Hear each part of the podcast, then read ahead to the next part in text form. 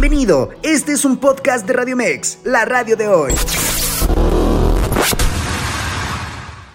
Muchas gracias, mi estimado Carlos, amigos de Radio Mex Noticias. Vámonos con los deportes y arrancamos con el triunfo de la selección mexicana femenil en los Juegos Panamericanos de Santiago de Chile 2023. Pues con doblete de Sánchez al 12 al 75, tantos de Nieto al 35, Kiana Palacios al 42, Ordóñez al 58, Cervantes al 68 y Charlín Corral al 85 de penal. México sacó sus primeros tres puntos ante la selección de Jamaica desde el estadio Elías Figueroa Brander en el Instituto Nacional de Deportes lo que fue la jornada 13 del fútbol mexicano. El América le gana cuatro goles a tres a Santos Laguna en un duelazo efectuado en el Coloso de Santa Úrsula. Dándose Henry Martín al minuto 14. Antes Brunet abrió el marcador a los dos minutos de juego.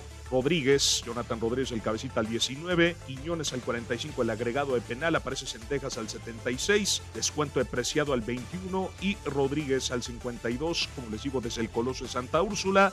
¿Qué comentó el técnico Jardiné al término del encuentro, el técnico azul crema? Aquí lo escuchamos. Sí, Kevin, Kevin creo que es una fatiga eh, en el aductor eh, y ahí estamos justamente haciendo siempre lo posible para cuidar de los jugadores. Entonces, no si tiene un cambio a hacer, no, quiero que un jugador se, se arriesgue en este momento de una lesión y parar por 15 minutos. Entonces, Kevin fue por prevención.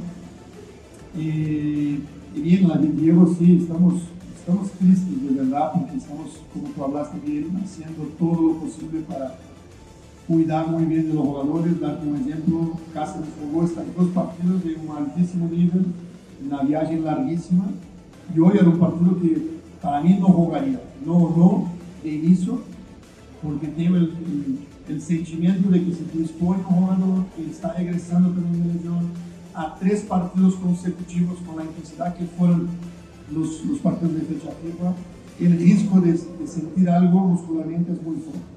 Fíjense lo que son las cosas. Cruz Azul iba ganando un gol por cero y luego Tigres en la segunda parte despierta y con tanto de Gignac al 61 y Carioca al 96 le saca los tres puntos al conjunto Cruz Azulino en la Sultana del Norte. Al término del encuentro, esto comentó el técnico felino Robert Dante Cibol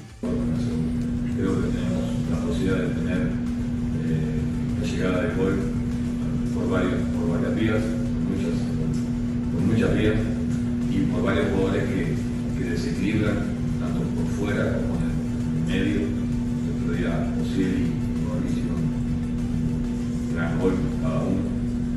Entonces hoy lo que toca Rafa es un gran gol también. Entonces eso es importante que el